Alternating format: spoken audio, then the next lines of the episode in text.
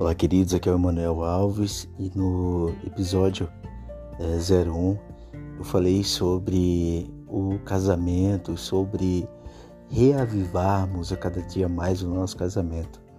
E algumas pessoas perguntaram, mas e eu que estou vivendo em crise no meu casamento?